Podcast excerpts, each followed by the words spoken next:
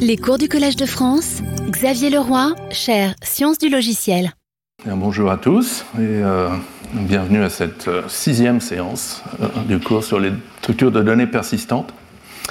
Alors aujourd'hui, aujourd'hui on va faire un peu d'algèbre et on va utiliser quelques outils pour ajouter des fonctionnalités à des structures de données qu'on a déjà vues.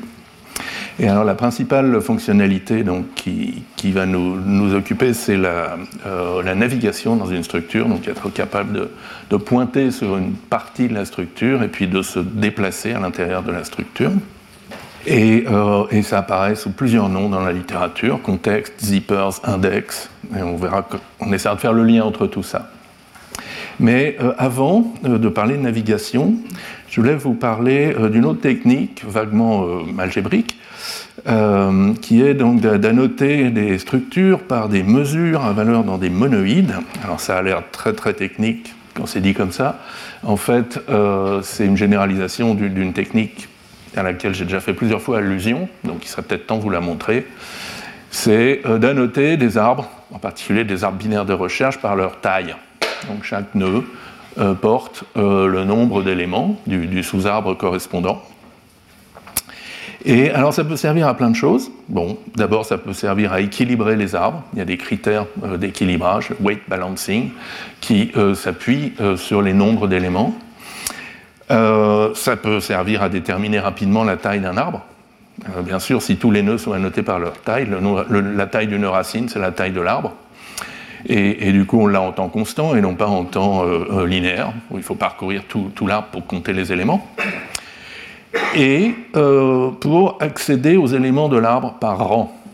Alors, qu'est-ce que c'est le, rang d'un élément? Donc, dans un arbre binaire de recherche, les, éléments sont, triés, d'accord? Ils apparaissent par ordre strictement croissant dans un parcours euh, infixe gauche-droite. Et donc, si les éléments c'est x, x0 jusqu'à xn-1, euh, bah, le rang de l'élément xi, c'est l'entier i, et, et xi, c'est l'élément au rang i. C'est juste sa position dans l'énumération ordonnée des éléments. Euh, et, c'est facile, une fois qu'on a donc annoté nos arbres, euh, nos nœuds par, leur taille, donc c'est la notation, c'est l'entier int qui est ajouté ici. Donc là, on a une fonction size qui est en temps constant, bien sûr, et euh, conventionnellement, les feuilles sont de taille 0. Là, on a un smart constructor, un constructeur qui est équivalent au constructeur node, mais qui met à jour le champ taille, la taille d'un nœud étant euh, la somme des tailles des deux sous-arbres plus 1, puisqu'on a un élément de plus. Et donc, je disais, la fonction rank, qui cherche x et renvoie son rang, au lieu juste de dire je l'ai trouvé, je ne l'ai pas trouvé, ben, c'est une généralisation de, évidente de la recherche dichotomique, d'accord euh, Puisque ben, s'il faut chercher dans le sous-arbre gauche le rang de x, dans le sous-arbre gauche, ce sera le rang de x dans la séquence. Sinon, si x est égal à y, le rang de x, c'est la taille du sous-arbre gauche, d'accord x apparaît juste après. Et euh, sinon, ben, il faut chercher dans le sous-arbre droit et décaler de size de L plus 1. Bon, et symétriquement, à partir du rang i, on peut retrouver l'élément xi, donc on peut demander quel est le im, euh, plus petit élément de la structure, à peu près. Et, euh, donc ça aussi, c'est une dichotomie, mais cette fois-ci sur l'index euh, par rapport à la taille. Donc si, l'index i, le rang pardon, i est égal à la taille du sous-arbre gauche, alors c'est l'élément x. S'il est strictement plus petit, on va chercher à gauche. Et s'il est strictement plus grand, on va chercher dans le sous-arbre droit en ayant euh, décalé euh, i. Bon. Voilà, donc on est en, plus en positionnel euh, grâce à ça. Et, mais ce que je voulais vous montrer aujourd'hui, c'est que ça s'étend à d'autres annotations. Il n'y a pas que la taille des sous-arbres qui, est utile. Et donc la généralisation proposée par euh, et Patterson, d'ailleurs, dans le même article où, euh, où, ils introduisent les finger trees, dont on a parlé la semaine dernière. Donc la, généralisation, c'est de dire qu'une annotation d'un arbre, c'est une mesure de ces éléments, la mesure étant à valeur dans un monoïde. Alors c'est quoi un monoïde? Euh, Rien de bien compliqué, c'est un type avec un opérateur plus, qui est associatif, donc de combinaison de deux éléments du monoïde, et un élément neutre euh, marqué 0. Alors l'exemple typique de monoïde, c'est les chaînes de caractères. Le plus, c'est la concaténation. Le zéro, c'est la chaîne vide. D'accord? Et, et et donc il n'y a pas d'autres hypothèses, l'opérateur n'est pas forcément commutatif, il n'est pas forcément inversible, etc. Et euh, une mesure, c'est juste une fonction des éléments de, l'arbre binaire vers mu, et qu'on étend de manière canonique en une fonction des arbres binaires dans mu, en disant que les feuilles ont pour mesure euh, le zéro du monoïde, et qu'un E, XR, a pour mesure la mesure du sous-arbre gauche plus euh, combiné avec la mesure de x combiné avec la mesure de r, le sous-arbre droit. Et vous voyez que euh, si vous faites 0 euh, égale 0, plus égale le plus des entiers, et, eh bien, et, la mesure de chaque élément c'est 1, alors vous retrouvez la, mesure des tailles. Oui, d'ailleurs, je crois que c'est mon premier exemple ici. Donc pour mesurer la taille, euh, mu, c'est le type int, euh, équipé de l'addition euh, usuelle, et chaque élément a pour mesure 1. Mais si vous avez un arbre de nombres, par exemple, d'entiers, et que vous voulez mesurer la somme des éléments des arbres, plutôt pourquoi pas, pour faire des moyennes ou des médianes, ben vous allez reprendre le monoïde des entiers positifs, mais maintenant la mesure d'un élément, ça va être sa propre valeur.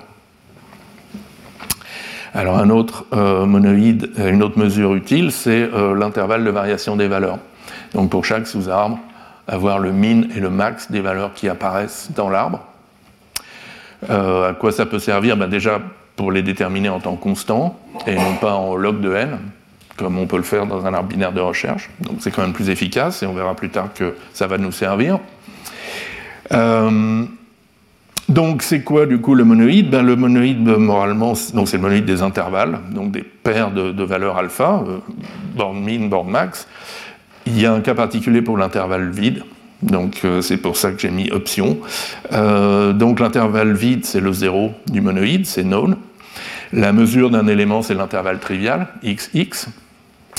Et euh, l'addition de deux intervalles, c'est en fait leur, ben, c'est le, plus petit intervalle qui contient les deux.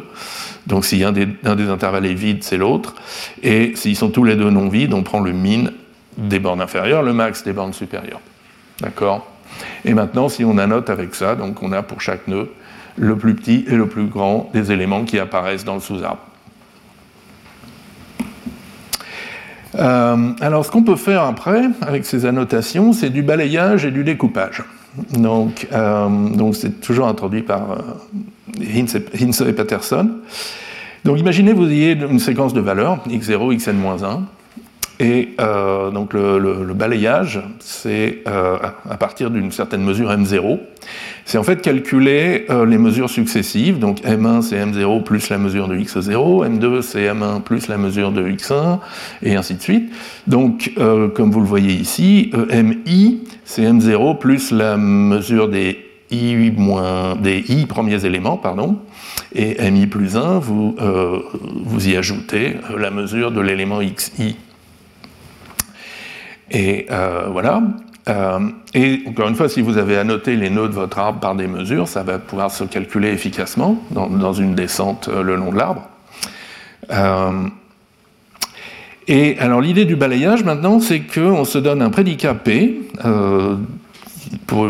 qui dit oui ou non, un prédicat P sur les, mesures qu'on a ici. Et en particulier, on cherche un élément où P passe de faux à vrai. D'accord. Euh, Donc P était faux de la mesure des i est le premier élément, et il est vrai de la mesure des i plus 1 euh, premier élément. Alors, est-ce que ce prédicat, est-ce que ce, xi existe toujours? Alors, un moyen de le garantir, c'est de dire que euh, prédicat est faux initialement, en M0, et qu'il est vrai en, Mn, c'est-à-dire euh, M0 plus la mesure de, l'arbre tout entier. Donc ça, ça peut être une précondition euh, qui garantit l'existence du, XI. Après, le XI n'est pas forcément unique, mais si on choisit bien son prédicat, il peut l'être.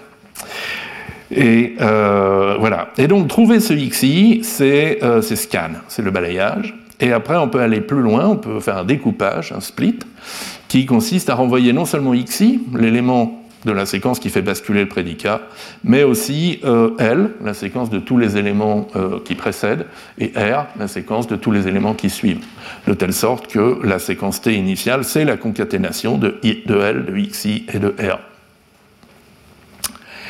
Euh, alors, un petit peu de camel. Donc là, je vous montre comment on peut implémenter ça pour des arbres binaires de recherche. Alors juste pour frimer, il y, a un peu de foncteurs et un peu de, modules. Donc euh, on donne l'interface d'un monoïde, c'est un type T avec une valeur 0 et un opérateur add. Et maintenant, on a besoin pour nos éléments de la structure, type T, on a besoin de savoir les comparer, on a besoin de savoir les mesurer. Et la mesure, elle est à valeur dans un monoïde, donc on va aussi mettre le monoïde en fait dans la, structure qui décrit les éléments. Et maintenant, on peut euh, construire des arbres binaires de recherche comme un foncteur, donc un module qui est paramétré, qui pour toute euh, euh, structure de type ordonné et mesuré, vous donne, en fait, vous donne aussi un type ordonné et mesuré, avec la même mesure, et, toutes les opérations usuelles des, arbres binaires de recherche. Et donc là, je vous montre juste ben, l'opération qui nous intéresse, à savoir split. Euh, donc le type T, euh, donc c'est soit feuille, soit nœud portant une mesure, un sous-arbre gauche, un élément, un sous-arbre droit. Seul problème de ce style, c'est que tous les types s'appellent T, mais euh, vous allez vous y faire. la mesure, eh bien, c'est la notation portée par un nœud, ou bien 0 si c'est une feuille. Ça, c'est le smart constructor, donc pour construire les nœuds, qui calcule la mesure en, en, additionnant donc les mesures de L, de X et de R. Et ça, c'est le fameux split, euh, euh, et l'idée du split, ben, c'est qu'on peut calculer donc rapidement M1, qui est la valeur, euh, c'est la mesure quand on a inclus tout l'arbre sous arbre gauche, et puis M2, qui est la mesure où on a en plus inclus l'arbre, l'élément X. Et donc si le prédicat est vrai de M1, ça veut dire qu'on peut aller chercher dans le sous-arbre gauche, le découper et recombiner les morceaux pour avoir un sous-arbre droit plus gros. Euh, ici, on peut, on peut vouloir rééquilibrer aussi, hein, mais euh, j'ai voulu garder le code simple. En revanche, si P de M1 était faux et P de M2 est vrai, là on a trouvé notre point de basculement. D'accord? P a basculé entre euh, avant X et après X, donc c'est bon, on peut renvoyer X flanqué de L et de R. Et puis sinon, eh bien, il faut aller chercher et splitter dans, dans R. Voilà. C'est pas plus compliqué que ça. Et euh, alors, ça peut être utile pour les arbres binaires de, recherche, mais c'est encore plus utile donc, pour des, structures euh, comme les finger trees qu'on a vu la semaine dernière. Euh, donc, bon, je vous montre pas le code qui implémente Split, c'est un peu compliqué, parce que, bah, si vous vous souvenez, il y a des il y a un type non régulier avec des nœuds et des chiffres. Euh, bon, bref, donc il y, a, beaucoup de types et ça déroule pas mal de code, mais la bonne nouvelle, c'est quand même qu'on a un split en temps logarithmique de la taille de la séquence, de la taille de oui, la séquence. Et du coup, si on utilise le monoïde détail, on obtient en fait l'accès direct au ième élément de la séquence d'accord, en temps log de n. Donc c'est un peu comme on avait fait pour les arbres binaires euh, de recherche. Et ça s'explique, les, opérations euh, s'expriment comme des euh, cas particuliers de split. Essentiellement, on split sur le prédicat qui dit ben, la taille courante, la taille qu'on a scannée jusqu'ici, est-elle inférieure ou égale à i ou strictement plus grande que i Quand elle bascule de inférieur ou égal à strictement plus grand, c'est qu'on est passé sur le ième élément. D'accord Et donc, euh, c'est là qu'on s'arrête. Et donc, ça, ça permet d'implémenter le get. Ça permet aussi de changer la valeur du ième élément. D'accord Cette fois-ci, on, garde seulement les éléments précédents, les éléments suivants, et on, les concatène. Rappelez-vous, on a une concaténation efficace euh, euh, sur les finger trees. Donc oui, si on les concatène juste, on a détruit le ième élément, et on peut aussi remettre une nouvelle valeur V entre L et R, ce qui revient à changer la IM valeur. Donc voilà, donc on a euh, des opérations d'accès direct au IM élément. Alors, un peu moins évident, si on utilise le monoïde des intervalles, maintenant, on va obtenir une file de priorité min-max, c'est-à-dire qu'on peut accéder au plus petit, au plus grand élément, pardon, Oui. Donc comment est-ce qu'on fait ça? L'insertion, ça va être l'insertion à un bout de la liste, d'accord? Donc c'est en haut de 1 amorti. Et pour l'accès au plus petit et au plus grand élément, on va utiliser un scan, qui, un split, pardon, qui va nous le donner en temps log de n. Et pour ça, c'est quoi l'observation? Alors là, je vous ai montré le plus petit élément. Eh bien, euh, on va déterminer donc la plus petite valeur et la plus grande valeur de l'arbre. Ça, c'est juste de la séquence. Ça, c'est juste à mesure. Et donc, le min, c'est la valeur à renvoyer. Mais maintenant, il faut construire euh, euh, le finger tree privé de cet élément min. Et pour ça, eh bien, on fait un split à la recherche d'une mesure, de la première mesure qui a comme borne min le min de toute la liste. D'accord Et on voit bien qu'au début, donc on a, si on a, on a scanné des valeurs qui sont toutes strictement plus grandes que le min, ben, euh, euh, l'intervalle il va avoir une borne inférieure strictement plus grande que le min, donc on ne l'a pas encore trouvé. Et puis dès que la borne inférieure de l'intervalle tombe à la valeur minimale de tout l'arbre, eh bien c'est qu'on est passé sur l'élément minime, un élément minimal, et que euh, on va pouvoir tout simplement le supprimer et donc juste concaténer les morceaux qui restent. Voilà. Donc, on a une file de priorité.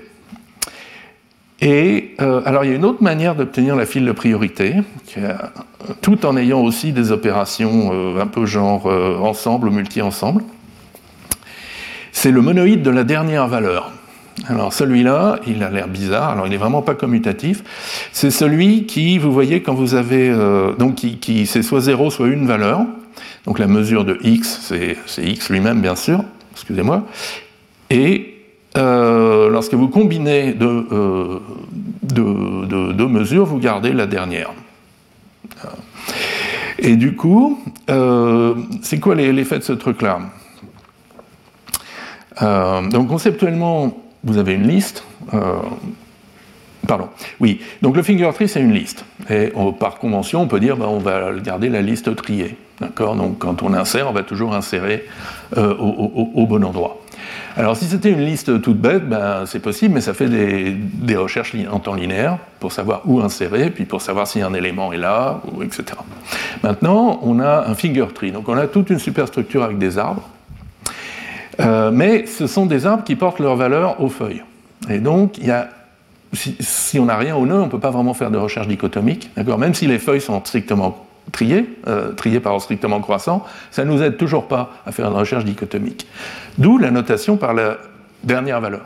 Si on annote chaque sous-arbre par sa valeur la plus à, droite, c'est-à-dire en l'occurrence son max, eh bien on a retrouvé euh, suffisamment d'infos pour faire une recherche dichotomique. D'accord? Voilà, c'est ça l'intuition. Et du coup, euh, en faisant split, on peut, euh, c'est split qui va nous implémenter cette recherche dichotomique et avec laquelle on va pouvoir faire l'insertion, la suppression, la recherche, est-ce qu'un élément est présent ou pas, le tout en temps log de n. Et maintenant, vu que notre liste est toujours en ordre croissant, head et tail nous donnent euh, l'accès au plus petit élément, la suppression du plus petit élément.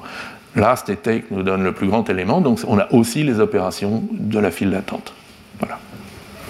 On a un dictionnaire, on a un ensemble et une file d'attente. Euh, et, les opérations, là, sont au lieu amorties. Voilà. Donc voilà ce que je voulais vous raconter sur les, euh, euh, ces, mécanismes d'annotation. Maintenant, passons au sujet principal du cours, qui est la navigation dans une structure. Et je vais commencer par l'exemple du tableau troué, le one hole buffer. Euh, qui est... donc c'est une structure de données utilisée par certains éditeurs de texte, euh, Emacs, je crois en particulier. Et donc c'est une représentation très simple du texte en cours d'édition, par un tableau de caractères qui est plus grand que le texte à éditer. Et le texte, il est stocké en deux morceaux. Donc le premier morceau contigu, donc qui est au début euh, du tableau, donc l'orem hip, et puis le deuxième morceau contigu, il est stocké tout à la fin, euh, sum et euh, l'espace vide au milieu, euh, c'est le trou, et c'est là où est le curseur d'édition. Alors, petit exemple. Donc là, je vais vous montrer à la fois le buffer à trous, euh, le tableau ici, et ce que vous pourriez voir dans une fenêtre d'édition typique avec le curseur. D'accord?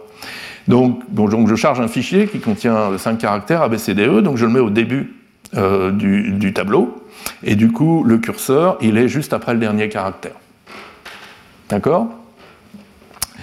Maintenant, je me déplace. Je recule euh, d'un caractère, flèche vers la gauche, et du coup, euh, ce caractère E est copié et mis tout à la fin du tableau. Et puis, euh, et maintenant, donc, le trou, il est entre A, B, C, D et E, puis je recule encore. Maintenant, c'est D qui est copié, qui est déplacé, puis une troisième fois, c'est C qui est déplacé. Et donc, je me retrouve avec AB, le curseur d'édition, CDE. D'accord? Bon. Maintenant, euh, j'appuie sur la touche euh, backspace, euh, suppression arrière, et ça, ben, ça revient à effacer le dernier élément de, la partie qui est à gauche dans le tableau. D'accord? Et du coup, ben, le curseur reste avant C et, maintenant après A. maintenant, si j'insère des caractères, ils vont s'insérer naturellement à la fin de, la première partie donc X puis Y, et à chaque fois euh, l'insertion elle se fait juste derrière le, curseur d'édition, donc le curseur avance. D'accord? On peut aussi faire des insertions devant le curseur, mais ce n'est pas naturel du tout. Et puis euh, là je peux faire une suppression en avant, donc ça c'est maintenant c'est la touche delete ou euh, CTRL D en Emacs. Et, et, là c'est le premier élément de la deuxième partie du buffer qui disparaît. Et puis, je peux sauter au début du texte, et là, ben, je recopie tout le texte pour le mettre à la fin. Et c'est la première partie qui est vide. Donc voilà euh, comment on peut très facilement implémenter les, opérations d'édition sur, euh, sur un buffer à trous.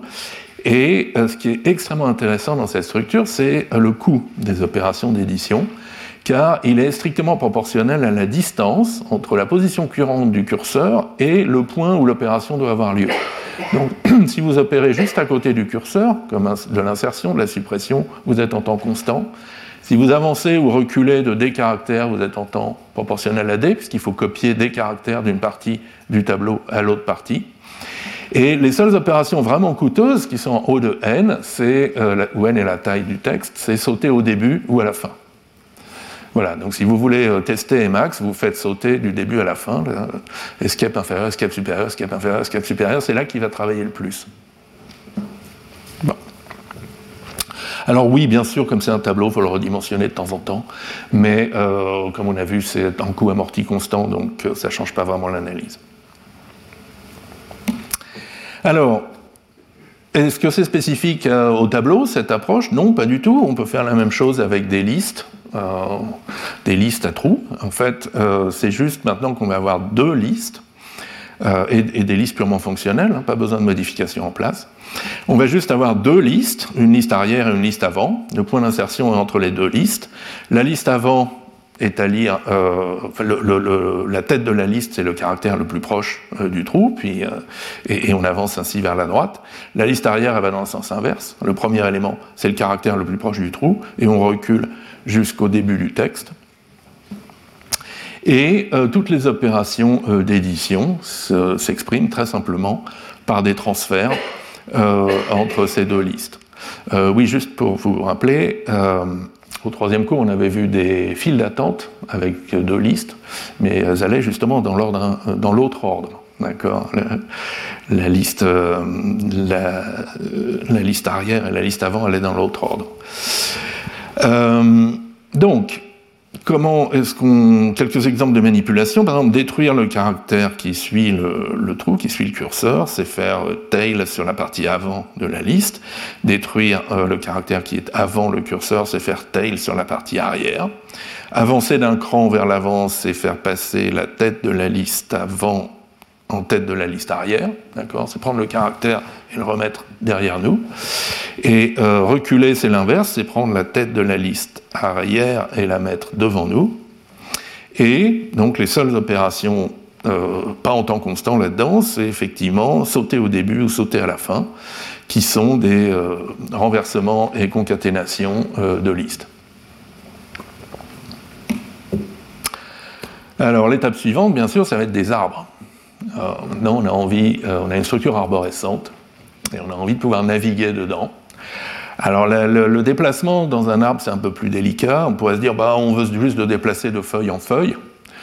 Euh, mais c'est pas euh, pas une opération élémentaire de sauter d'une feuille à la prochaine feuille. Et par ailleurs, euh, on peut aussi, si on pense à par exemple un éditeur syntaxique pour des programmes, donc un éditeur qui connaît la, structure d'arbre de syntaxe abstraite, on peut dire bah, le, curseur, ça peut être non seulement une feuille, donc quelque chose qui contient pas d'infos, mais ça peut être un sous-arbre en général. Donc voilà, on veut naviguer de sous-arbre à partir d'un sous-arbre, et euh, pour d'autres sous-arbres, les opérations de base, typiquement, c'est euh, bah, descendre dans un euh, des, sous-sous-arbres de l'arbre, d'accord, un des enfants du sous-arbre.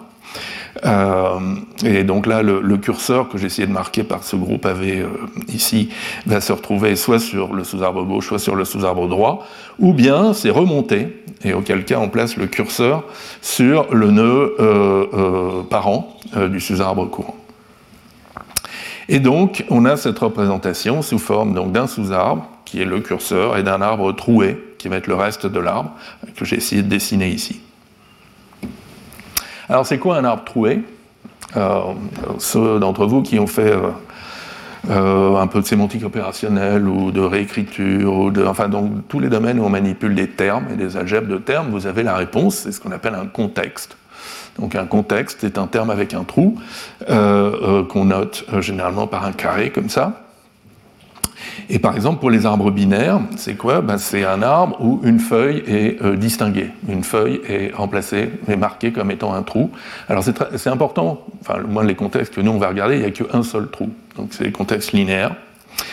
Et donc, euh, si on parle des arbres binaires, le type des contextes, donc, c'est euh, des arbres qui ont un trou, nommé hole. Donc ça peut être, le cas de base, c'est un contexte, c'est le trou. Ou bien c'est un nœud, et le contexte est dans le sous-arbre gauche. Donc à gauche, on a un contexte et à droite, on a un arbre normal, puisque si le trou est à gauche, il n'est pas à droite. D'accord? Donc à droite, c'est un arbre normal. Ou bien c'est un nœud où le contexte, le trou est à droite, et euh, euh, à gauche, on a un arbre normal. Et l'opération principale sur un contexte, c'est le, remplissage. Donc euh, c'est crocheté. Ça consiste à prendre le contexte C, remplacer le trou par le terme T, et ça nous redonne un, terme sans trou. Et, euh, donc, bah, récursivement, ça s'exprime comme ça. Mais euh, le problème des contextes, c'est que ce n'est pas très utilisable pour la navigation, pas très commode ni très efficace pour la navigation. On peut naviguer sur des paires contextes sous arbres. Par exemple, ici, je vous montre la navigation down left, donc qui consiste à euh, se focaliser sur le sous-arbre gauche euh, de T. Mais euh, ben, les déplacements ne sont pas en temps constant parce que ben, il, faut, il faut parcourir le contexte jusqu'à tomber sur le trou. Alors si le contexte c'est le trou et T c'est bien un nœud, alors c'est facile. On renvoie un contexte qui nous dit qu'on est, que le, trou est à gauche, et puis l'arbre L. Mais euh, euh, dans les autres cas, ben, il faut euh, descendre récursivement dans le sous-contexte C et, et, modifier, ainsi que l'arbre T, et reconstruire un contexte node left ou node right. Donc on est en temps linéaire en, la, profondeur de l'arbre, enfin du contexte, très exactement. Et puis ce code n'est pas très joli. Mais en fait, on aurait eu la même inefficacité dans l'exemple des listes trouées si on avait représenté la liste arrière dans le mauvais sens. C'est-à-dire si on avait représenté la liste arrière comme allant du premier caractère au, dernier, euh, en, ordre gauche-droite. Euh, là aussi, euh, opérer sur la fin de, la liste arrière, ça aurait été coûteux. Et donc, ce qui nous a sauvés, c'est que la liste arrière, qui est un peu l'équivalent du contexte hein, ici, euh, euh, allait dans ce sens-là. Est euh, commençait par le trou. Et donc, ce qu'il nous faut, c'est un contexte d'arbre, mais renversé avec le trou en haut. Et, ça, ben, ce sont donc les zippers, introduits par Gérard Vett dans un article en 1997. Je suis très fier d'avoir Gérard dans la salle d'aujourd'hui. Merci. Donc, qu'on peut voir comme une représentation inversée des contextes. Donc, le premier constructeur du zipper, il est au contact du trou, et le dernier, une fois qu'on l'aura parcouru complètement, ce sera la racine de l'arbre, qu'on va noter top. Et donc pour les arbres binaires, c'est quoi un zipper? Donc ça peut être top, qui dit ben, ça y est, on est arrivé tout en haut. Ça peut être left off, qui dit bon, le trou, il est, on, arrive à gauche d'un nœud qui porte la valeur x, un sous-arbre euh, droit R, et qui continue en remontant avec le, sous-zipper Z. Ou bien right off, qui dit ben, on arrive à droite euh, d'un nœud qui porte x comme valeur, un sous-arbre gauche L, et un zipper Z qui décrit ce qu'il y a au-dessus. Et euh, alors une autre manière de, voir ça, euh, ben, c'est si, on regarde donc le même contexte, représenté comme un contexte ou comme un zipper. Donc comme un contexte, on commence par le sommet et euh, on, descend le long de la branche qui mène au trou. Donc ce qui nous donne cette représentation ici. On va à gauche, on va à gauche, on va à droite, on tombe sur le trou. Et le zipper, c'est l'inverse. On part du trou et on remonte. Donc, euh, on va un coup à droite. Non. Me, serais-je trompé? Ah oui, on arrive par la droite, excusez-moi. On arrive par la droite de B. Ensuite, on arrive sur D par la gauche. Ensuite, on arrive sur F par la gauche. Et puis, on a fini. Voilà. Alors, de même que l'opération de base sur les contextes, donc c'est euh, remplacer le trou par un terme, l'opération principale sur les zippers, c'est euh, l'équivalent sur les zippers, en fait, c'est l'application d'un zipper à un terme qui euh, reconstruit donc le terme complet en plaçant le terme T dans le zipper Z. Et alors, c'est encore une de ces fonctions récursives toutes simples. Mais euh, euh, donc, si on est déjà au sommet, c'est le terme T. Si on arrive par la gauche sur un, sur un nœud, alors on reconstruit ce nœud avec T comme sous arbre gauche. Et puis, on applique récursivement le, zipper Z'. Et euh, même chose pour la droite, mais cette fois-ci, T est placé dans le nœud droit. Et un truc à noter, c'est que là, on est en récursion terminale. D'accord Alors que pour les contextes, évidemment, on n'était pas en récursion terminale, puisqu'il parcourt dans le sens inverse. Et surtout, ce qu'il faut retenir, c'est qu'avec les zippers, les déplacements élémentaires sont en temps constant et faciles à écrire. Donc ça, c'est le down left, donc focalisé sur le sous-arbre gauche de l'arbre T. Et euh, bah, ça se fait en focalisant donc sur L et en rajoutant en tête du zipper le fait qu'on en fait on arrive euh, par la gauche sur un nœud qui porte X et un sous-arbre droit R et le reste du zipper Z. Euh, descendre vers la droite, focaliser sur le sous-arbre droit, c'est pareil. On,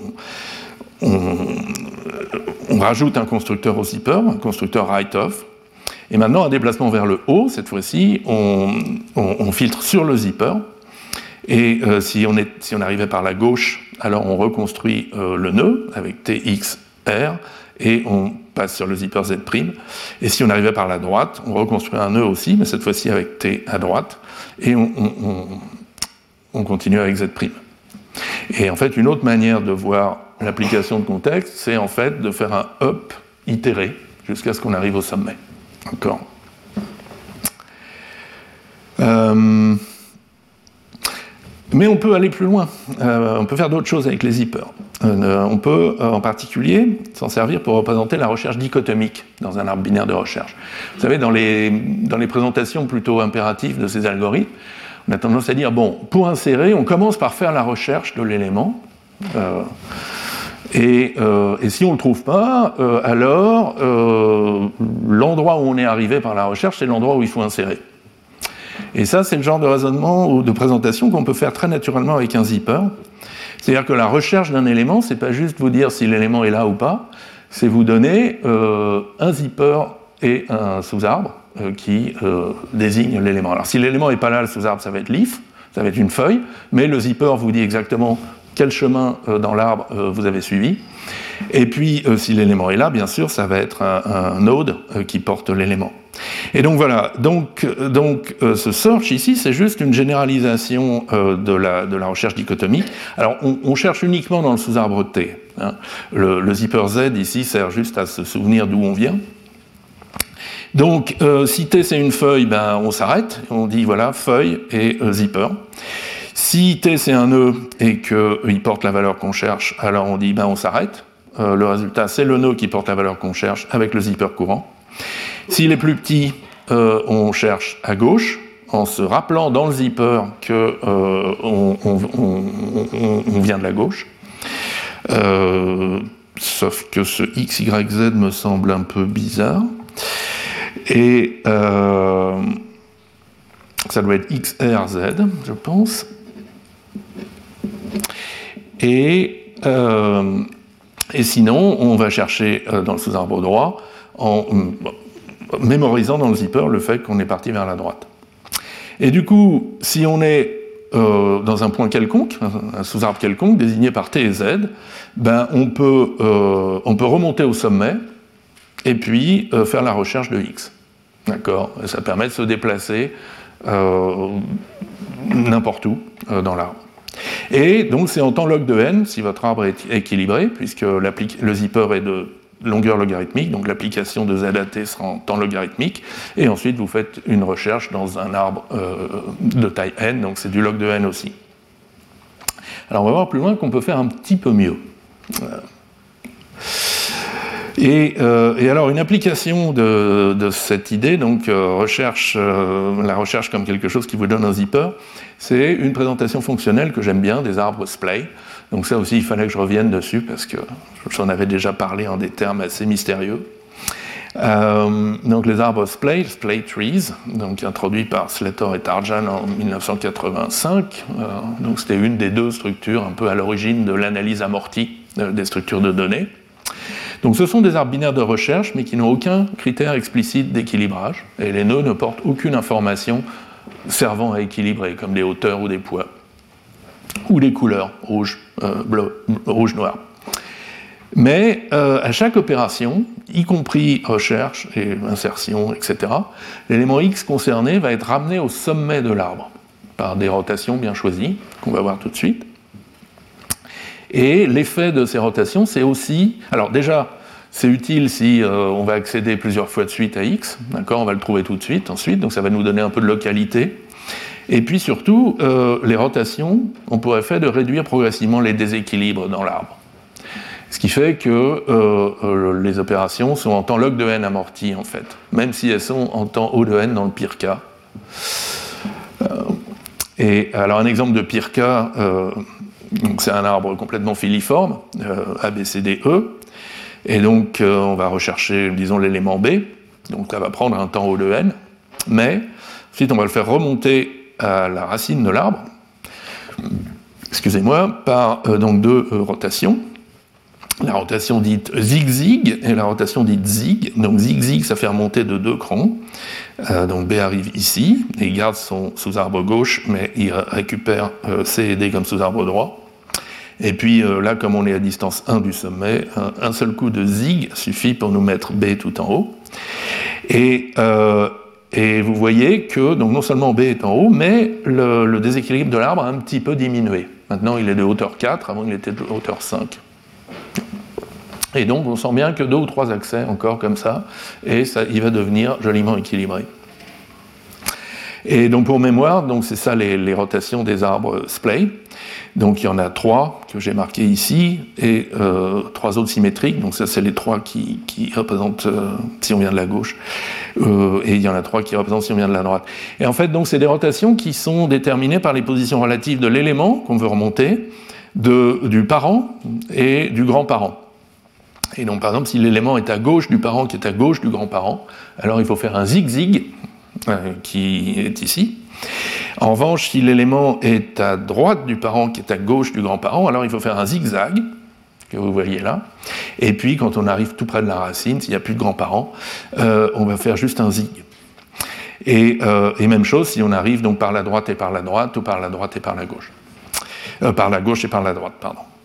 donc ça, c'est les, trois autres symétriques. Et en fait, cette ces, rotations, ça s'exprime très bien euh, par une remontée dans un euh, zipper.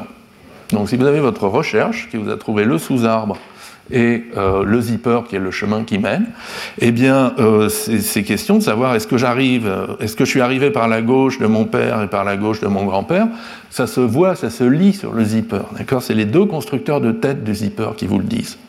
D'où cette opération splay, donc qui prend un sous-arbre, sous forme éclatée, arbre gauche, valeur, arbre droit, et puis un zipper, et qui va vous renvoyer un arbre binaire équivalent à celui d'appliquer le zipper Z à cet arbre, sauf que X sera au sommet. D'accord? Et il y aura les bonnes rotations qui ont été euh, faites.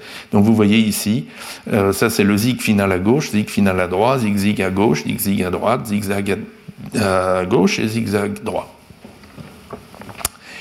Euh, et du coup, l'insertion dans un arbre splay, exactement comme elle est décrite dans les, dans les livres euh, ou dans l'article original, euh, c'est on recherche l'élément inséré.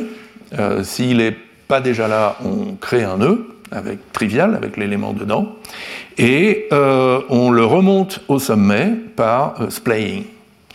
Et ben voilà, donc là on fait la recherche de x en partant du sommet, euh, si on n'a pas trouvé euh, l'élément, alors on, appelle splay avec le sous-arbre trivial, feuille x feuille, et euh, chemin z'. Et si on l'a trouvé, ben, on appelle splay avec le sous-arbre qu'on a trouvé et z', et ça va aussi avoir pour effet de remonter x à la racine. Voilà. Alors, ce n'est pas la seule présentation fonctionnelle pure qu'on peut faire de ce code. Hein. C'est celle qui est la plus proche de, de l'article d'origine et peut-être la plus efficace. Euh, en revanche, on peut aussi faire la présentation sans zipper. Par exemple, euh, c'est fait dans le livre de Nipkoff et co-auteur, Functional Algorithms Verified, au chapitre 21. Voilà. Et, ah oui, et alors maintenant, on va parler des liens avec, euh, la dérivation formelle.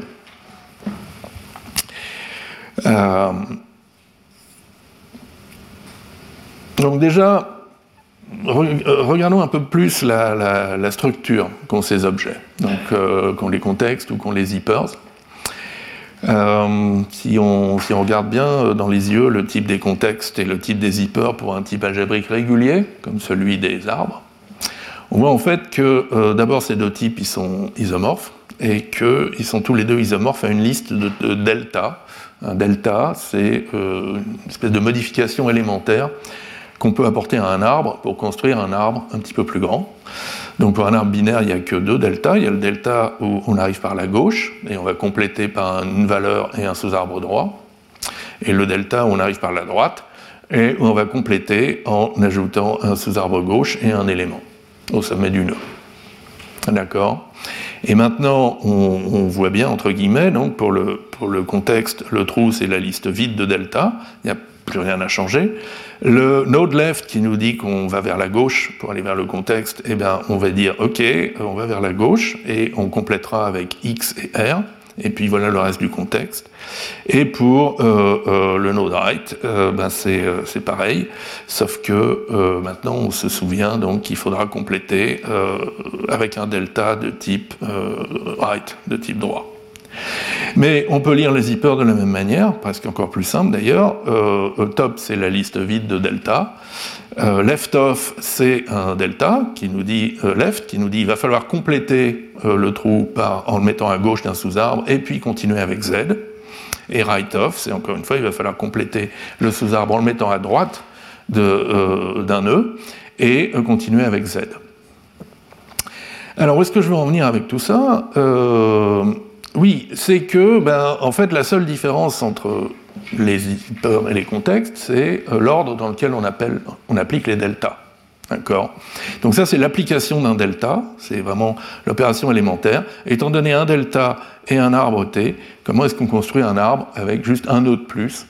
D'accord? Et où t est soit sous arbre gauche, soit sous arbre droit, euh, suivant ce que nous dit le delta.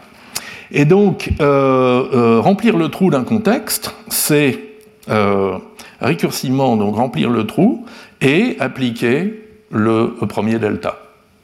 D'accord? Donc on rajoute un, nœud tout en haut de l'arbre lorsque la récursion remonte. Appliquer un zipper, c'est l'inverse, et on applique tout de suite le delta à l'arbre courant et on récurse sur le reste du zipper. Donc, pour un contexte, je récapitule, le premier delta correspond au sommet de l'arbre, la fin de la liste correspond au trou, le remplissage d'un contexte, c'est un fold right, d'accord, en, terminologie opération sur les listes, et un zipper, c'est l'inverse. Le premier delta, c'est le voisinage du trou. La liste vide dit qu'on est arrivé au sommet. L'application d'un zipper, c'est un fold left de, l'application app. Bon, et puis en plus, j'aurais dû le marquer sur le transparent si j'avais la place, euh, bah, ça nous donne des opérations génériques, par exemple, étant donné un zipper, comment obtenir le contexte? Réponse, renverser la liste, liste.rev. Comment combiner, euh, pardon, composer deux contextes concaténation de liste de delta. Euh, voilà. Bien. Mais c'est pas tout. Comment est-ce qu'on trouve maintenant ce fameux type des deltas? Eh bien, euh, en fait, il y, a une manière tout à fait systématique qui consiste encore une fois à regarder le type de données droit dans les yeux et euh, à regarder ses constructeurs. donc, si on a un constructeur constant, comme l'if, il euh, n'y bah, a, pas vraiment moyen de le combiner avec un sous-arbre pour obtenir un nouvel arbre, donc il, n'est pas présent dans la liste des deltas. Et plus généralement, tout constructeur qui euh, ne porte pas de sous-arbre, donc n'a pas d'argument de type alpha-tree, disparaît. Il n'y a pas de delta correspondant. En revanche, maintenant, si on a un constructeur comme Node, qui a n arguments, donc k, euh, qui sont euh, le type défini récursivement, donc ici n égale 3 arguments et k égale 2 sous-arbres, alors ça va nous donner k constructeurs, 2 constructeurs, à n-1 arguments, et qu'on obtient en supprimant une des occurrences récursives du type. Donc notre constructeur node, il devient left notre constructeur Node qui portait donc ces trois euh, arguments, il va devenir deux constructeurs, l'un dans lequel on a rayé la première occurrence de alpha l'autre dans lequel on a rayé la deuxième. Et ça, ça nous donne bien, le left, avec le nœud et la valeur et le sous-arbre droit, ou right, avec le sous-arbre gauche et euh, la valeur. D'accord? Bon. Et ça, en fait, euh, ben c'est. Alors oui, donc ça, on va regarder un peu plus en détail ce que ça donne avec une algèbre de type plus simple, donc pas juste des types euh, algébriques euh, généraux avec n constructeurs portant k arguments, mais plutôt une algèbre de type très simple avec des constantes, alors 0, 1 et 2. 0 c'est le type vide, uni 1 c'est le type unit à une valeur, 2 c'est avec le type bool à deux valeurs, true et false. Et puis on va avoir des variables de type, t, alpha, bêta, et euh, on peut faire la somme et le produit de deux types. Donc le produit de deux types, c'est le type des paires de valeurs, et la somme, ben, c'est ce qui est le type qui s'appelle Ether, je crois, en camel, et peut-être même Rascal aussi, qui est, euh, euh, donc soit c'est une valeur de type tau1, soit c'est une valeur de type tau2. Euh, alors sur cette algèbre de type, on a même des isomorphismes. Euh, donc par exemple, plus le, le, produit et la somme sont commutatifs et associatifs. Une paire d'un int et d'une string, c'est isomorphe à une paire d'une string et d'un int. D'accord? C'est juste un, deux choix de représentation différents pour les mêmes ensembles, euh, deux choix de représentation différents. Et de plus, bah, si vous faites la somme du type vide avec un type tau, c'est isomorphe au type tau puisque vous ne pourrez jamais être dans le cas euh, gauche. Euh, si vous faites le produit du type vide avec un type tau, c'est le type vide, parce qu'il n'y a aucune valeur de, ce type produit. Si vous faites le produit de type unité avec un type tau, ben c'est la même chose que tau, isomorphe à tau, puisque la, première valeur de la paire est, uniquement déterminée. Et si vous faites le produit de 2, c'est-à-dire les booléens avec tau, c'est la même chose qu'une somme tau plus tau. Le booléen vous dit si vous êtes à gauche ou à droite, euh, enfin, si vous êtes dans le premier cas ou dans le deuxième cas de la somme. Bon, donc voilà une petite algèbre de type bien sympathique. Et maintenant, pour revenir à notre type algébrique régulier, c'est quoi? Ben, On peut voir ça comme un point fixe. Muto, muté point donc t c'est une variable, c'est un peu comme quand on écrit type t égale tau et qu'il y a des occurrences de t dans tau, d'accord? Par exemple, muté 1 plus t, c'est comme type t égale 0 euh, ou euh, suc of t, d'accord? Donc c'est les entiers de Peano. Euh, euh, muté 1 plus alpha croix t, où alpha est un paramètre de type, ça c'est les listes de alpha. C'est la même chose que nil ou cons of alpha croix alpha list. D'accord? Donc c'est les listes d'alpha. Pour un arbre binaire avec des alphas aux feuilles, ça va être le point fixe de alpha plus t. Donc ça, c'est le cas feuille, leaf, portant une valeur de type alpha. Ça, c'est le cas nœud, node, portant deux sous-arbres, t. Ça, c'est les arbres binaires avec des alphas au nœud. Donc maintenant, le cas feuille, leaf, c'est juste unité. Et euh, le cas nœud, en revanche, c'est un triplet d'un sous-arbre gauche, d'une valeur alpha, d'un sous-arbre droit. Là, euh, c'est les arbres 2, 3 avec des alphas aux feuilles, chose qui nous ont beaucoup servi euh, pour les finger trees. Donc c'est soit un alpha, soit une paire de T, soit un triplet de T. Bon, etc. etc. Euh, et maintenant, donc c'est quoi le type des deltas pour un tel type algébrique régulier? Eh bien, c'est juste la dérivée formelle du type tau par rapport à sa variable t. Alors, euh, donc ça, ça a été observé euh, par euh, Conor McBride en 2001 dans un petit texte qui est remarquable à deux titres. D'abord parce que son, son, titre est un résumé parfait du contenu. la dérivée d'un type régulier est le type de ces contextes à un trou. Voilà, c'est le contenu de l'article. Et parce que aussi, il n'a jamais été publié formellement alors que c'est un article absolument célèbre et que tout le monde cite. Bon.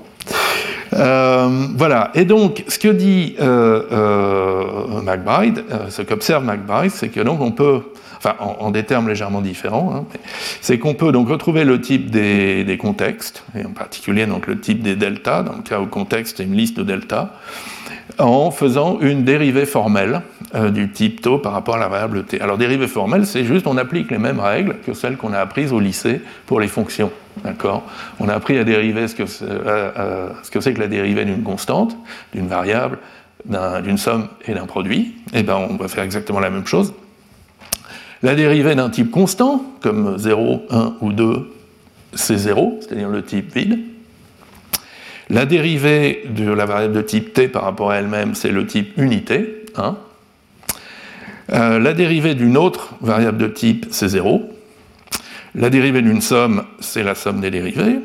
Et la dérivée d'un produit, tau1 croix tau2, c'est la dérivée de tau1 croix tau2, et plus, la plus t1 croix la dérivée de tau2.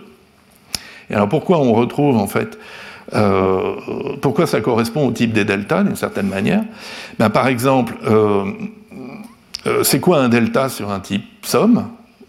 D'accord? Ben, C'est soit euh, un delta donc, qui, vous explique comment, à partir d'une valeur du, type tau1, construire une valeur un peu plus grande, et puis, et puis injecter ça dans le type tau1 plus tau2, donc ça c'est delta t tau1, et, ou bien une valeur qui vous, un, delta qui vous dit comment augmenter une valeur de type tau2 par un delta tau2 pour obtenir un tau2 et l'injecter dans la somme. Et puis pour les produits, ben, encore une fois, comment est-ce qu'on augmente un produit? Ben, On peut choisir d'augmenter la première composante ou la deuxième composante. Augmenter la première composante, c'est à l'aide d'un delta sur taux 1, et puis la deuxième composante est inchangée. Augmenter une paire sur le deuxième élément, donc c'est avoir un delta sur taux 2 et le combiner avec une valeur de type taux 1. Bon. J'agite un peu les mains, mais maintenant je vous montre que ça marche sur des exemples, c'est aussi plus convaincant. Euh, donc reprenons nos exemples de type euh, de tout à l'heure. Donc les entiers de Peano, mu t 1 plus t. Donc si on dérive 1 plus t, c'est une somme, on dérive 1, ça nous donne 0, on dérive t, ça nous donne 1, 0 plus 1, c'est 1. Et donc le type des deltas pour les entiers de Peano, c'est le type unit. Il n'y a qu'un delta, il est trivial, et le fait est qu'il n'y a qu'un moyen de prendre un, entier de Peano et de l'augmenter, c'est euh, d'appliquer le constructeur suc. D'accord. Euh, Pour les listes, euh, une liste de alpha, donc l'opérateur dont on prend le point fixe, c'est 1 plus alpha croix t, on dérive, 1 ça devient 0, alpha croix t ça devient une somme, là j'ai dérivé alpha, ça m'a donné 0, et j'ai gardé t, donc 0 croix t. Là, j'ai dérivé t, ça m'a donné 1, et j'ai gardé alpha. Maintenant, je simplifie, 0 plus, ça disparaît, 0 fois, ça disparaît. Alpha croix 1, c'est 1, donc le delta, c'est alpha. Et effectivement, si vous avez une liste, comment l'augmenter? Ben, C'est en ajoutant un élément en tête, et un élément, c'est une valeur de type alpha.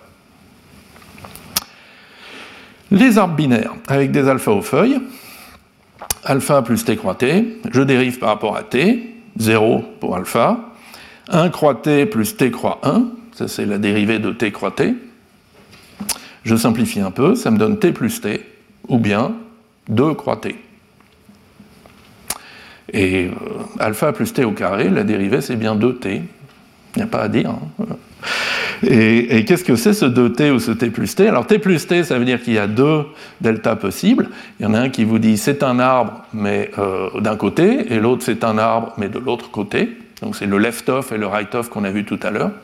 L'autre, c'est un booléen et un arbre. Donc c'est un arbre que vous allez insérer soit à gauche, soit à droite, suivant la valeur du booléen. Maintenant, euh, nos arbres binaires favoris, ceux qui ont des, feuilles euh, sans info et des alpha au nœud. Donc c'est 1 plus t croix alpha croix t. Donc je dérive. je vous ai sauté quelques étapes intermédiaires parce que maintenant vous êtes grand. Et donc euh, c'est alpha croix t plus t croix alpha, ou bien 2 fois alpha fois t. Et donc ça, ça veut dire que le delta, c'est soit un alpha et un arbre, une valeur et un sous-arbre, ou bien un sous-arbre et une valeur, suivant qu'on arrive à gauche ou à droite. Et ça, de même, c'est un booléen qui vous dit si on arrive à gauche ou à droite, une valeur qui ira au sommet du nœud, et un sous-arbre qui ira de l'autre côté. Voilà. Donc ça marche, c'est magnifique.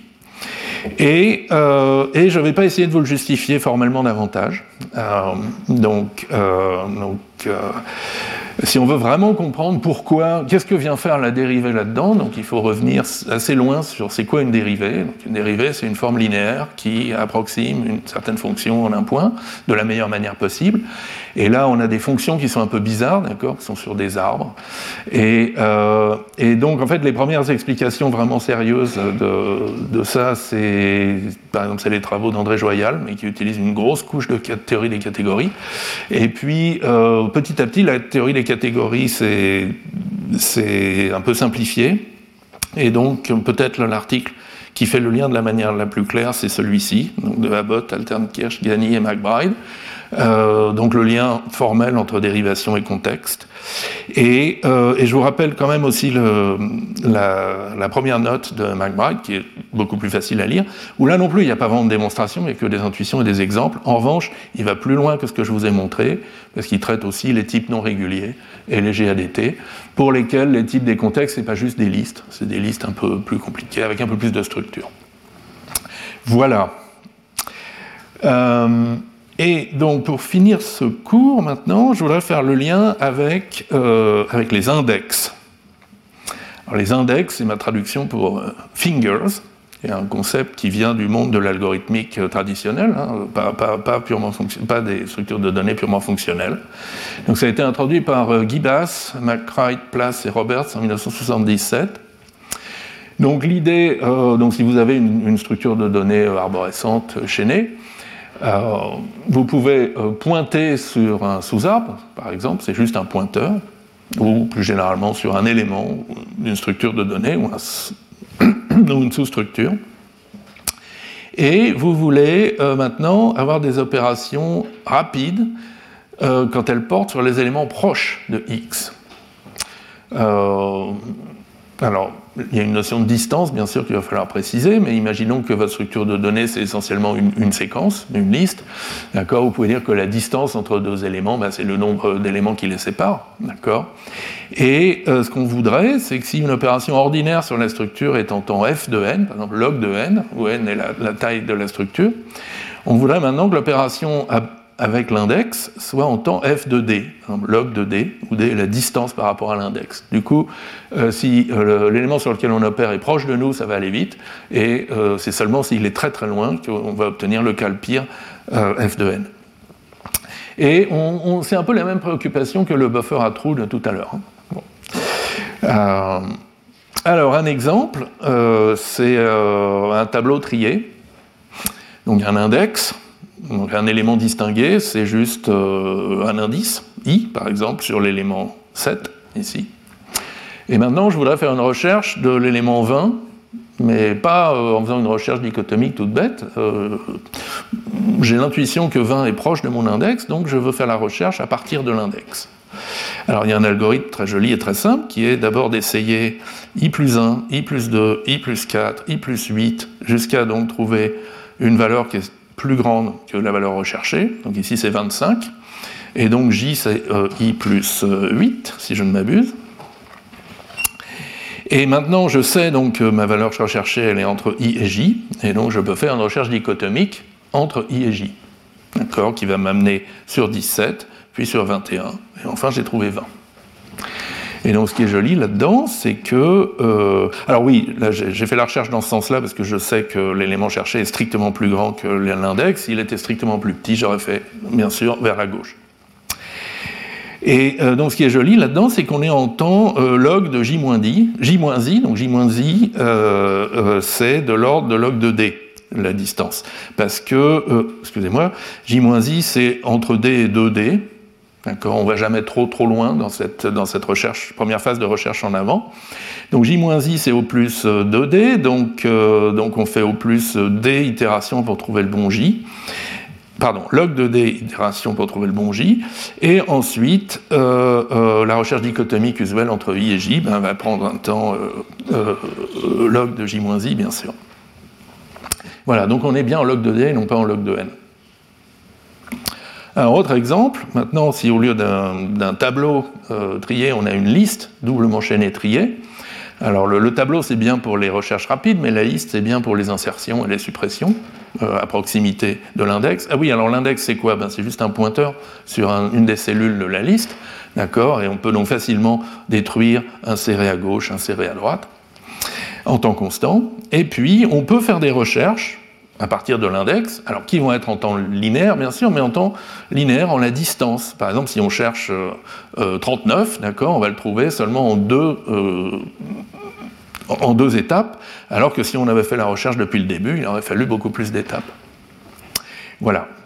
Euh, donc c'est pas mal, on a l'insertion autour de l'index en temps constant, la recherche en temps linéaire et en la distance. Et maintenant, ben, on peut faire encore mieux, on peut avoir une recherche en temps logarithmique en la distance, en remplaçant la liste par une liste avec un peu plus de structure. Euh, alors moi j'aime bien les skip lists par exemple, mais donc dans l'article de Guy Bass et, co-auteur en 77, en fait il, mettait une structure d'arbre équilibré, une structure de B-tree au-dessus de la liste. Bien. Et, euh, et alors est-ce que en programmation purement fonctionnelle, est-ce qu'on peut faire pareil? Et euh, la réponse est oui, euh, et euh, plus ou moins, pardon. La réponse est relativement positive, mais pas complètement, et s'appuie sur les zippers. En particulier, si on n'a qu'un seul index par structure de données, c'est assez naturel de le représenter comme une paire d'un zipper et d'un sous-terme. Le sous-terme, c'est la valeur qui, sur laquelle pointe l'index, et le zipper, c'est tout le reste de la structure. Et par exemple, donc pour une liste triée, on peut tout à fait la représenter par deux listes simplement chaînées non impératives, une liste arrière, une liste avant, euh, toutes les deux triées, la liste avant par ordre croissant, la liste arrière par ordre décroissant. L'index, on peut dire que c'est la tête de la liste avant, ou la tête de la liste arrière, ou peut-être même le distinguer en ayant un, élément distingué au milieu des deux listes, peu importe. Euh, ce qui compte, c'est que bah, pour rechercher un élément X au voisinage du trou, on va le chercher dans la liste avant, si elle est non vide et si euh, l'élément est supérieur ou égal, donc à la tête de la liste avant, ou bien dans la liste arrière, si elle est non vide et l'élément est inférieur ou égal à la tête de la liste arrière. Et donc là aussi, on a des recherches en temps O de D, où D est la distance. D'accord euh, et, ça s'exprime de manière purement fonctionnelle.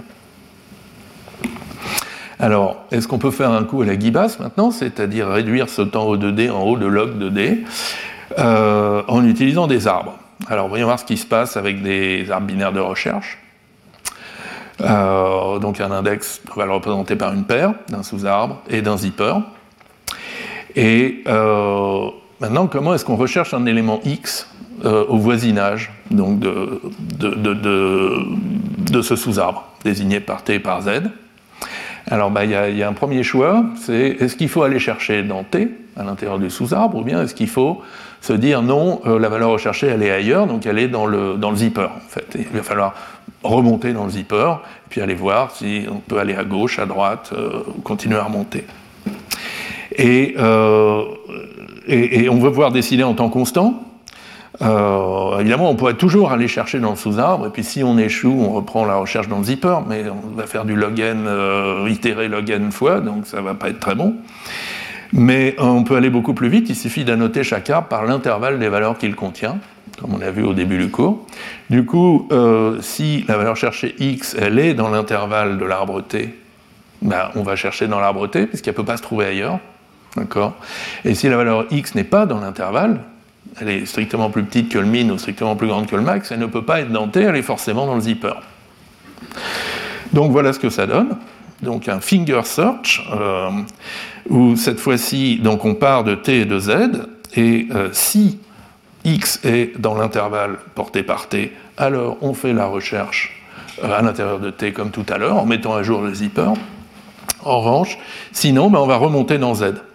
Donc si on est déjà au sommet, a priori, il n'y a rien à faire. Enfin, il n'y a rien à essayer à nouveau. Donc soit on lève une exception en disant l'élément il n'est pas là, soit euh, ben, on fait quand même une recherche afin de se positionner sur l'endroit où il devrait être. Et puis, si on était à gauche d'un nœud, eh bien, on va reconstituer le nœud en question, et puis, euh, et puis ben, euh, faire à nouveau la recherche. Euh, donc si maintenant on est dans le nœud, c'est bon, on va aller chercher dedans, ça va avoir essentiellement pour effet d'aller chercher, euh, d'aller chercher dans R. Et, euh, sinon, ben, on va continuer à remonter. Et donc ça, c'est généralement plus efficace, que ce que je, plus efficace que je vous avais proposé, qui était de, on commence par remonter tout au sommet, puis on fait une recherche traditionnelle, mais c'est pas en temps log de D garanti. Et ça, c'est la grosse déception. Euh, donc des fois ça marche et des fois ça marche pas. Alors un exemple où ça marche très bien, c'est si votre index, votre couple terme zipper, pointe sur le plus petit élément, x1, ou le plus grand élément euh, de, l'arbre binaire de recherche.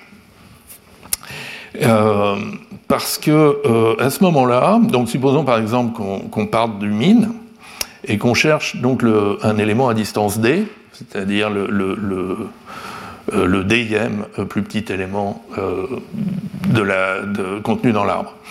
Ben, l'observation, c'est que ben, on va remonter dans le zipper jusqu'à trouver un arbre qui, qui, contient à la fois x1 et xd, d'accord? Et puis on va faire une recherche dichotomique dedans. Et donc pour remonter cet arbre, ce sous-arbre, il contient de l'ordre de d éléments, peut-être 2D, enfin bref, on ne va pas chipoter. Euh, et donc sa hauteur est en log de d donc euh, on va remonter en log de d et puis on va faire une recherche en log de d donc tout est en log de d c'est très bien. L'exemple, euh, le cas où ça ne marche pas du tout, c'est si votre index il pointe sur xm-1, ici, donc le plus grand élément du sous-arbre gauche de l'arbre, et vous voulez trouver xm plus 1, c'est-à-dire le plus petit élément du sous-arbre de droite.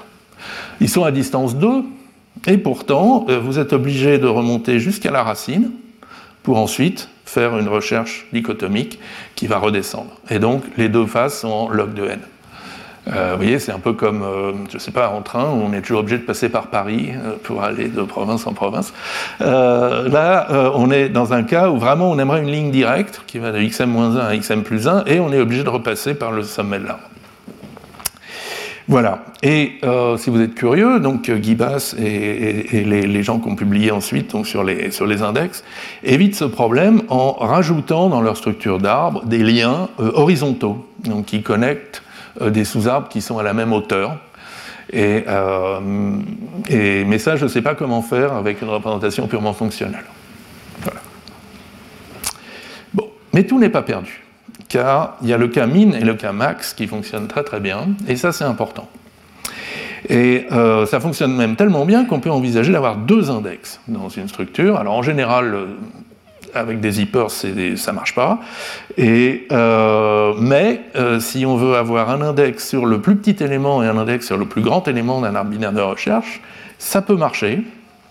L'idée, c'est donc on représente la branche la plus à gauche de l'arbre et la branche la plus à droite de l'arbre par euh, des zippers. Donc on fait pointer ces deux branches de bas en haut, d'accord? Et puis elles portent des nœuds et des sous-arbres, B, D, F. Euh, donc ça, ça peut se représenter euh, très simplement. on peut typer un peu plus. Donc, ce pas des zippers quelconques, d'accord? C'est des zippers toujours à gauche ou des zippers toujours à droite. Donc, soit une liste de nœuds et de sous-arbres droits, soit une liste de sous-arbres gauche et de valeurs, pardon. Et du coup, un, arbre, binaire de recherche avec un index min et un index max, donc c'est soit vide, soit un nœud au sommet, avec la valeur au sommet, un sous-arbre gauche représenté par un zipper gauche, un sous-arbre droit représenté par un zipper droit. Et donc ça, ça nous donne un accès en temps constant au min et au max. Et, euh, euh, là, juste pour vous convaincre qu'on n'a rien perdu, euh, là, je vous montre comment reconstruire l'arbre d'origine à partir d'une telle représentation. C'est encore une fois deux fold left qui appliquent les zippers pour reconstruire un sous-arbre gauche et un sous-arbre droit.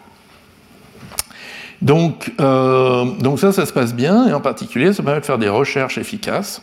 Donc, soit, euh, donc ça, c'est une simplification de la, recherche euh, avec Zipper, avec euh, Finger, avec Index que je vous ai montré tout à l'heure. Il n'y a même pas besoin d'annoter les sous-arbres par leurs intervalles de variation, puisque là, les, valeurs qu'on trouve le long du, sous-arbre, le long du zipper suffisent, à savoir quand est-ce qu'il faut descendre dans un sous-arbre ou quand est-ce qu'il faut continuer à remonter. Euh, voilà. Et, euh, donc, euh, donc ça, ça nous donne par exemple l'appartenance donc en temps log de d, où d est la plus petite des distances au min ou des distances au max. D'accord? Donc si on est proche du min, on, va être en, temps très faible ou proche du max. Donc ça, ça se passe très bien. Là où ça se passe un petit peu moins bien, c'est les rééquilibrages. Donc si on veut garder l'arbre équilibré. Euh, tant que le rééquilibrage est local au sous-arbre gauche ou au sous-arbre droit, ça se passe relativement bien, parce qu'on reste à l'intérieur d'un même zipper. En revanche, là où ça devient très douloureux, c'est quand une, rotation, un rééquilibrage fait passer des choses de la gauche vers la droite ou de la droite vers la gauche. Ici, par exemple, j'ai fait un rééquilibrage parce que le zipper gauche est vide, et vous voyez qu'il a fallu aller pêcher euh, l'élément G et le sous-arbre F à la fin du zipper droit, et non pas euh, au début, c'est-à-dire proche du trou.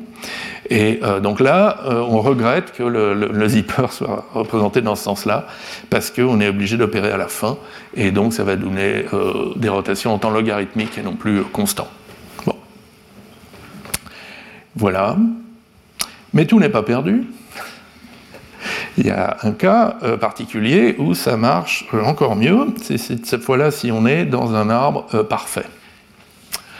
dans un arbre où toutes les branches ont la même longueur, y compris le zipper gauche et le zipper droit, n'est-ce pas? Et ça, ça donne une possibilité très intéressante de fusionner les deux zippers en un seul, essentiellement. en, lisant cet arbre par, par couche horizontale, euh, alors on commence par les deux, trous, d'accord, qui représentent le min et le max. Ensuite, on a un constructeur qu'on va appeler mort, un peu par analogie avec les finger trees, dans lesquels on va mettre les nœuds A et I, ainsi que leurs sous-arbres B et H. Et puis après, on va avoir une couche supplémentaire avec les nœuds C et G et leurs sous-arbres D et F. Et puis on va arriver à la racine avec unit de E. D'accord euh,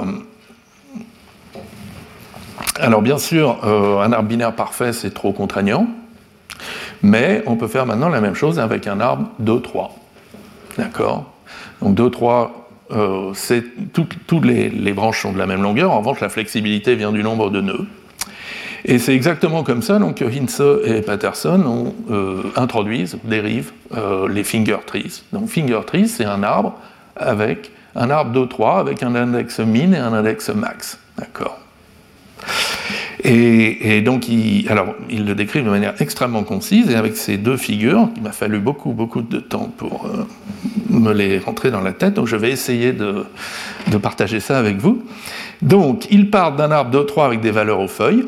Donc ici, vous voyez les nœuds en blanc qui n'ont pas d'infos, et puis les feuilles qui portent des lettres.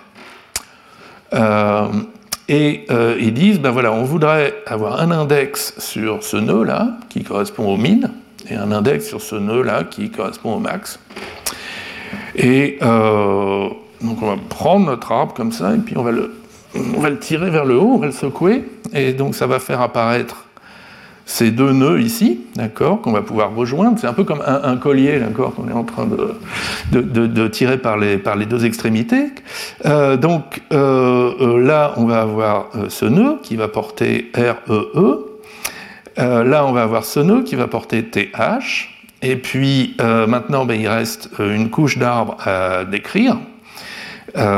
qui correspond à ces deux nœuds extrémaux, qui vont correspondre ici à ces deux nœuds en noir. Euh, qui maintenant porte, euh, ne porte plus juste des lettres, mais porte des arbres de hauteur 1, euh, d'accord Donc là, on a deux sous-arbres, IS et IS. This is, donc ça c'est le IS de this, et ça c'est le IS de is. Et lui, il porte, oulala, deux sous-arbres aussi, un à trois éléments, un à deux éléments, not et at. Et euh, ben, il ne reste plus que la racine à décrire, euh, et pas euh, juste un nœud terminal. Et ça, ben, c'est exactement la structure de finger tree qu'on a vue la dernière fois. ici, c'est les digits, et, et, ici, ce sont les nodes. Alors, je vous rappelle les déclarations de type. donc voilà, donc on part d'un type non régulier des arbres de 3 avec valeur aux feuilles. Donc c'est un alpha tri de 3 avec soit une feuille portant une alpha, soit un nœud portant un, tri, un to three euh, de nœuds, un nœud étant soit une paire, soit un triplet. D'accord Et maintenant, vous gardez un index min et un index max sur cet arbre parfait en les représentant par des zippers, et vous obtenez un type des séquences qui est soit vide, soit unit of alpha, soit mort, avec une sous-séquence de nœuds, et euh, à gauche et à droite, un, deux ou trois valeurs de type alpha, donc un chiffre. C'est QFD. Bon, je ne sais pas comment ils ont pensé à tout ça, mais euh, en tout cas, euh, on, arrive à comprendre comment on arrive à une structure pareille. Bien, écoutez, j'arrive à la fin du cours, et donc un petit point d'étape comme d'habitude. Euh, donc on a vu comment un peu d'algèbre nous permet d'ajouter de nouveaux traits à nos structures de données. Donc il y a ce truc d'annoter euh, des arbres, des sous-arbres par des mesures à valeur dans des monoïdes qui vous permet d'ajouter des fonctionnalités comme l'accès par rang dans des arbres binaires de recherche, l'accès par valeur min ou par euh, valeur max dans des séquences, ou, etc. Et puis la dérivation formelle qui permet de construire donc, des zippers et des contextes ce qui nous permet donc de faire de la navigation et euh, d'avoir ces techniques, plus ou moins, d'avoir ces techniques d'index qui euh, donc donnent des opérations rapides à proximité d'un élément euh, de la structure. Voilà. Et petite bibliographie pour en savoir plus loin, donc pour en savoir plus, pour aller plus loin, pardon. Donc l'article original sur les zippers, qui se lit très bien. Et euh, je vous rappelle donc l'article original sur les finger trees, parce que c'est aussi l'article qui a introduit, ou en tout cas où moi j'ai lu pour la première fois, cette idée d'annoter par des mesures à valeur dans un monoïde. Voilà, ben je vous remercie. Euh, je vous propose d'arrêter là, et puis on va prendre des questions. Et après la pause, euh, donc à 11h15, nous avons le séminaire d'Arthur Charguero. Voilà. Retrouvez tous les contenus du Collège de France sur www.colège-2-france.fr.